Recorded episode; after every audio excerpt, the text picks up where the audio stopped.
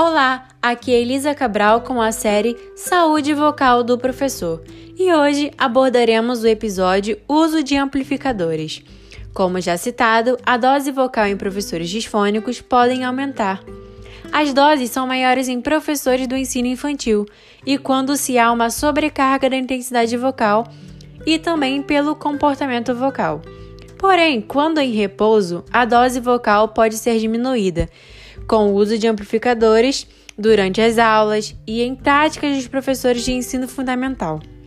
O uso de amplificadores pode servir como recurso de suporte para a voz nas práticas dos docentes em aula, além de auxiliar para a qualidade da voz, permitindo que o exercício das pregas vocais seja menor, diminuindo também a intensidade de fala do professor auxiliando para diminuir o esforço e a fadiga vocal. O uso de amplificadores diminuiria o esforço dos músculos laríngeos com a sobrecarga do esforço vocal, preservando também as estruturas das pregas vocais.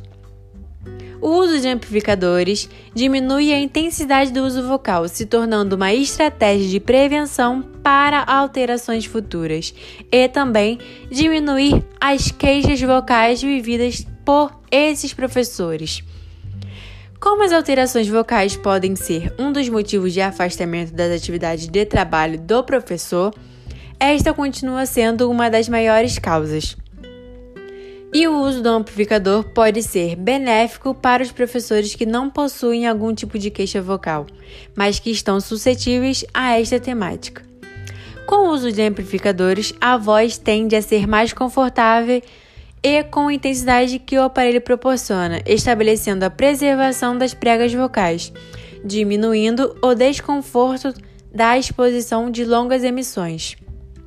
O uso de amplificadores também reduz a intensidade vocal. A disfonia pode aumentar a dose cíclica e o uso do amplificador pode diminuir a mesma em grupos com a presença de disfonia. O uso do amplificador pode servir como estratégia de recurso terapêutico, reduzindo os parâmetros vocais. Então, você, professor, pode utilizar este recurso a seu favor, cuidando e preservando a sua voz. Então, até o próximo episódio e cuide da sua saúde, cuide da sua voz.